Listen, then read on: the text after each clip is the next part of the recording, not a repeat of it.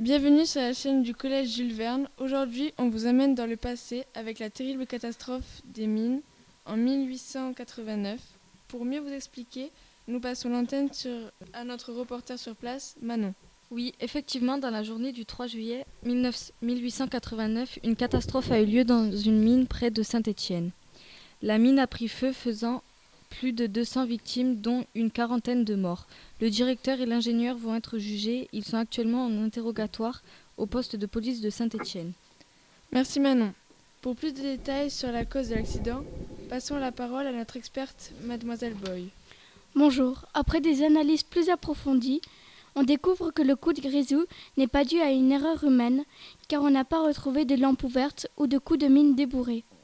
La cause initiale de l'explosion est attribuée au choc d'un pic contre un rognon de fer carbonaté, produisant une étincelle propre à enflammer une accumulation locale de grisou. Rappelons que l'exploitation est équipée de moyens de sécurité sérieux. Ventilateurs aspirants, de toutes nouvelles lampes Marceau, les meilleures, dépassant les musclés, une fermeture des lampes de sécurité. Malgré toutes ces précautions, l'incendie aura tout de même fait 207 victimes. Très bien, merci beaucoup. Je passe la parole à Manon pour quelques témoignages. Alors, Madame Mallory, que pouvez-vous nous dire sur ce que vous avez pu voir? Bonjour, je suis, je suis un témoin proche de la victime. J'ai vu toute la scène. Mon amie est allée voir de plus près une dense fumée qui semblait euh, s'échapper de la mine. Puis elle commençait à tousser de plus en plus fort.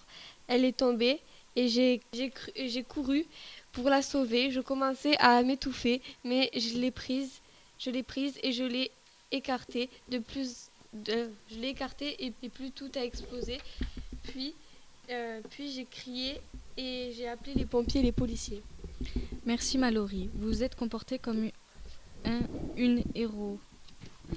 Je vais maintenant passer la parole à Anna. Bonjour. J'ai perdu mon fils et mon mari. J'ai perdu les personnes les plus importantes pour moi. Je n'ai plus rien, plus rien du tout. Merci beaucoup. Maintenant, petite page de pub. Bonjour à tous, nous sommes en direct pour vous parler d'une grande catastrophe qui vient d'avoir lieu à Orléans. La Loire est sortie de son lit et a fait des dégâts considérables sur la ville et sur le viaduc de Vierzon. Notre journaliste est sur place pour nous en dire un peu plus. Alors oui, nous sommes en direct de Orléans où d'énormes inondations ont eu lieu et ont provoqué de gros dégâts, notamment, comme vous l'avez dit, destruction de plusieurs ponts, les maisons plongées dans, dans plus de 5 mètres d'eau, les communications et l'électricité ont, ont été interceptées. Les habitants sont désemparés et se réfugient comme ils peuvent sur les toits ou les arbres pour échapper à la puissance du courant. Des voitures sont emportées, les arbres sont déchirés. Un homme a été retrouvé noyé dans les eaux qui arpentent la ville. La situation est critique à Orléans. Merci Robert. Nous sommes actuellement avec Jacques, expert en inondations. Jacques, pouvez-vous nous expliquer comment le débordement de la Loire est-il possible? Alors oui, les inondations sont souvent causées par la fonte des neiges et les fortes pluies. En l'occurrence ici, je pense que c'est la, la, cause des fortes pluies qui sont abattues sur Orléans ces derniers jours. 5,75 m, extraordinaire pour notre euh, époque. Cette crue est la plus importante à ce jour. Merci Jacques. Nous redonnons la parole à Robert qui est toujours à Orléans avec un témoin des incidents. Merci Didier. Je suis actuellement avec Barbossa, capitaine de bateau, qui a, été victime des inondations, tout comme euh, son matelot. Ils ont, été tous deux ils ont tous deux perdu leur magnifique péniche. Barbossa, je peux, je peux vous appeler Barbouille? Non. Alors, euh, Barbossa, comment est-ce que vous vivez cela? Je le vis mal, car euh, moi et mon matelot, nous avons eu beaucoup de mal à sauver des vies, mais pendant que moi j'essayais de contrôler le navire, mon matelot a fait monter le plus de personnes possible. Nous, nous, nous avons fini par nous échouer sur une berge, puis tout le monde est descendu et le bateau est parti s'écraser contre un pont. Merci pour votre témoignage. Nous écoutons Yvick qui, euh, qui a vu euh, euh, des personnes se noyer dans une diligence. Alors Yvick, qu'est-ce s'est-il passé? Alors oui, j'ai vu un homme et une femme dans une diligence en train de se noyer dans l'eau. ils ont ensuite été emportés par le courant, par le courant J'étais coincé sur le toit d'une maison avec plusieurs personnes. On était vraiment en panique. Merci Vic. Nous avons avec nous un militaire qui a sauvé une femme de la noyade. Comment ça s'est passé? Comment l'avez-vous remarqué? Alors je l'ai tout simplement sauvée car elle s'est coincée entre deux voitures et elle essayait de nager pour respirer et de ne pas mourir. Quand j'ai eu l'idée de prendre une corde que j'avais dans mon sac et qu'elle cède avec la corde que j'ai jetée. Je l'ai remonté sur le toit où j'étais posté, je l'ai mise en sécurité. Bravo à vous. Alors merci beaucoup à vous tous pour votre patience et bonne chance pour la suite.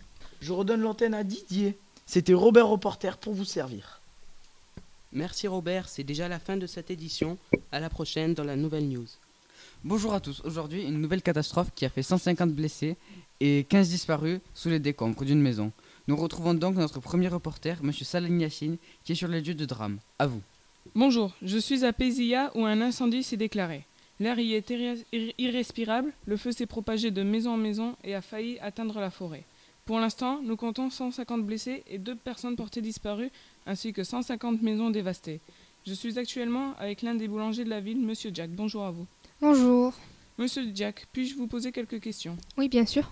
Savez-vous d'où provient le départ de l'incendie? D'une maison? De votre boulangerie? Euh, L'incendie s'est déclaré dans ma cuisine lorsque je faisais cuire des baguettes dans le grand four à cuisson. Je suis partie juste un quart d'heure dans mon bureau, vérifier quelques affaires et en revenant la cuisine était en feu. Elle n'aurait pas dû prendre feu, car je vérifie toujours que les braises ne soient pas trop importantes du hors du bac de cuisson. Pensez-vous que certains auraient des raisons de vous en vouloir et pourraient être à l'origine de cet incendie? Non, je ne pense pas, car euh, je suis appréciée par tout le village. J'ai eu quelques affronts avec euh, les jeunes du quartier. J'ai même été obligée de les menacer pour qu'ils partent.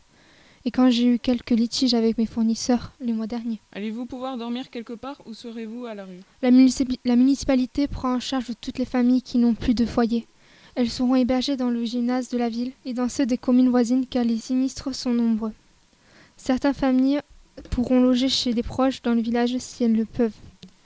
Une collecte de fonds a été organisée par la mairie afin de pouvoir soutenir les familles et de leur apporter des vêtements et de la nourriture principalement. Bien, merci Monsieur Jack. Je rends la parole à Monsieur Théo Bay, notre animateur. Merci bien. Nous retrouvons maintenant notre second reporter qui est auprès des blessés. Alors, comment vont-ils? Bonjour, je suis actuellement à l'hôpital de Pézilla où les blessés arrivent par dizaines. Les pompiers ne savent plus où donner de la tête et les médecins euh, soignent comme ils peuvent les personnes qui sont arrivées il y a à peine quelques instants. Je suis actuellement avec Madame Clémentino qui a été gravement brûlée à la jambe. Madame Clémentino, comment allez-vous? Très très mal. J'ai eu très peur. Je pense que cet événement restera dans les mémoires. Un long moment. J'espère que les blessés se remettront rapidement et que les dégâts seront vite réparés. Nous l'espérons aussi. Pourriez-vous nous dire ce qui s'est passé? J'allais me coucher lorsque j'ai senti une odeur de brûlé. Je suis allée voir à la fenêtre et j'ai vu le village en feu. Et cinq endroits où ça brûlait, pareil. Avez-vous une idée de l'origine de l'incendie et pensez-vous que les menaces qui ont été propagées la semaine dernière pourraient être un facteur qui aurait déclenché cet incendie? Non, la police cherche encore si c'est accidentel ou criminel. Les menacés étaient tourmentés vers le boulanger, mais euh, la police nous donnera plus d'informations plus tard, je pense. Merci beaucoup. Nous espérons euh, tous que vous remettrez bientôt, tout comme euh, les 150 blessés. Nous espérons aussi que tous les dégâts seront bientôt euh, réparés. Je vous rappelle que je suis à Pézilla, les blessés ne cessent d'affluer et toute l'aide que vous pourrez nous donner sera la bienvenue. Nous retrouvons maintenant notre spécialiste qui pourra sans doute nous éclairer sur les nombreuses questions qui planent sur cet incendie. Avez-vous du suspect? Donc bonjour. Actuellement, nous avons trois personnes. Enfin, nous avons appréhendé trois personnes que nous soupçonnons être à l'origine de ces incendies certainement criminels. Donc, euh, de ces trois personnes, une seule est bien connue du service de police, donc un certain Monsieur Bob, dit le pyro-barbare. Les deux autres sont totalement inconnus. Avez-vous des... Hum, comment s'est développé l'incendie? Eh bien, bonne question. Actuellement, nos équipes sont sur place et on attend la confirmation. Mais nous pensons que les criminels avaient préparé leur terrain. Des traces d'essence ont été retrouvées autant autour de chaque foyer, ce qui prouve que l'incendie était d'origine criminelle. Et il y avait cinq foyers, donc ils ont tous pris en quasi même, ils ont tous pris quasiment au même moment. Donc nous avons trouvé seulement trois personnes, mais nous pensons qu'il y en aura, qu'il en aurait cinq ou six vu le nombre de foyers importants. Que vont devenir les victimes sans maison? Personnellement, je n'en ai absolument aucune idée. Elles seront certainement prises en charge par la mairie, qui va les héberger dans des gymnases, je suppose, et je suis au courant qu'une certaine collecte de dons et des dons de vêtements ont été organisés. Donc, euh, Merci d'avoir suivi notre émission. Nous vous tiendrons au courant dans les jours qui viennent s'il y a des nouveautés dans cette affaire. Bonjour, il est 14h et aujourd'hui nous allons parler des inondations dans les alentours d'Orléans. Depuis quelques jours, la ville est plongée sous plus de 3 mètres d'eau. L'état d'Orléans est désastreux. Je laisse la parole à une journaliste qui est sur place. Bonjour, je suis Mathilde et je suis actuellement à Orléans. L'état de la ville et de ses alentours est catastrophique. Le viaduc du Vierzon est détruit, beaucoup de maisons sont plongées dans plus de 3 mètres d'eau. Il y a également beaucoup de morts et de blessés. Certains sont encore en soins intensifs à l'hôpital le plus proche du département. Un témoin est avec moi. C'est une capitaine de bateau qui a sauvé plus de 600 personnes. Bonjour Maude, pouvez-vous nous décrire l'incident qui s'est produit il y a quelques heures? J'étais chez moi, il pleuvait beaucoup et l'eau a commencé à s'accumuler. Et qu'avez-vous fait? Je suis sortie et je suis montée dans mon bateau à vapeur. L'eau montait de plus en plus et soulevait mon bateau. J'étais dans la cabine pour m'abriter. Ensuite, il y avait assez d'eau pour que je puisse naviguer. Je suis arrivée vers une petite passerelle en hauteur. Environ soixante personnes étaient bloquées et criaient à l'aide. Je leur ai lancé une corde qu'ils ont attachée à la, euh, à la passerelle et je les ai fait descendre sur mon bateau. Puis on a continué à naviguer. Sur notre chemin, nous avons sauvé plusieurs personnes qui se noyaient. Nous étions beaucoup sur le bateau et il n'y avait plus de place. Nous avons attendu un moment et les secours sont venus nous chercher dans des grandes barques qu'ils avaient amenées jusqu'à... Comment avez-vous vécu ce moment? Sur le coup, j'étais assez angoissée. Il y avait beaucoup d'adrénaline et aussi beaucoup de tristesse car nous n'avons malheureusement pas pu sauver tout le monde. Mais j'étais très fière de moi quand même d'avoir sauvé toutes ces personnes. Merci pour ce témoignage. Un autre témoin est avec moi. Elle était avec une amie lors de l'accident. Bonjour Fiona, pouvez-vous nous décrire l'incident qui s'est produit il y a quelques heures? J'étais chez une amie, il y avait déjà une forte pluie et de grandes flaques dans le jardin. J'entendais de l'eau qui goûtait mais je n'y ai pas fait attention. Une heure après on est allé dans la chambre et on s'est aperçu qu'il y avait de l'eau jusqu'au mollet. Donc je suis sortie de la maison. Les rues étaient inondées, l'eau montait si rapidement que j'ai eu à peine le temps de me réfugier sur un toit. Il y avait de l'eau jusqu'à 3 mètres de hauteur. Les pompiers étaient obligés de de venir en barque. Comment l'avez-vous vécu? C'était atroce. Je voyais des enfants se noyer, mais je ne pouvais rien faire. J'entendais des mamans crier. J'ai réussi à en sauver quelques-unes en les faisant monter sur le toit. Il y avait beaucoup d'angoisse et de moments très tristes.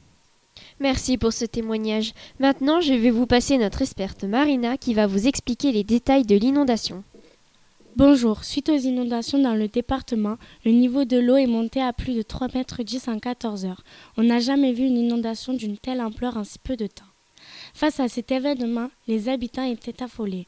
D'après mes informations, 200 maisons ont été détruites. Le viaduc de Vierzon a également été emporté par la violence torrentielle de l'eau. La cause de l'inondation est le débordement de la Loire suite à de fortes pluies qui durent depuis plus de deux jours. Merci Marina et merci à vous de nous avoir écoutés. Bonne fin de journée. Bonjour chers auditeurs, nous sommes le 17 juin 1846 et nous nous retrouvons pour parler sur les terribles incendies qui se sont propagés dans différentes communes. Beaucoup d'habitants sont morts. Nous allons retrouver Noam, le reporter, pour plus d'informations. Je suis sur les lieux du drame. Ici, les maisons sont incinérées. L'air est chaotique. Les pompiers s'efforcent de sauver les habitants. La plupart sont déjà brûlés. Leurs cadavres gisent au sol sans vie. J'ai à mes côtés un boulanger qui a vu sa boulangerie brûler devant ses yeux. Pouvez-vous nous en dire plus sur l'événement? Où étiez-vous à ce moment? Qu'avez-vous vu? Depuis mon début de carrière, depuis dix ans de travail, c'est la première fois que je vois ma boulangerie brûler vif devant mes yeux. Hier, vers 16 heures environ, moi et mon collègue avons reçu nos 80 sacs de farine. On en avait au moins pour 4 mois. Mais dans la nuit, je sentais une odeur de cramé et il faisait chaud. Alors je suis vite allé voir ce que c'était et c'est là que j'ai vu mon entrepôt en feu.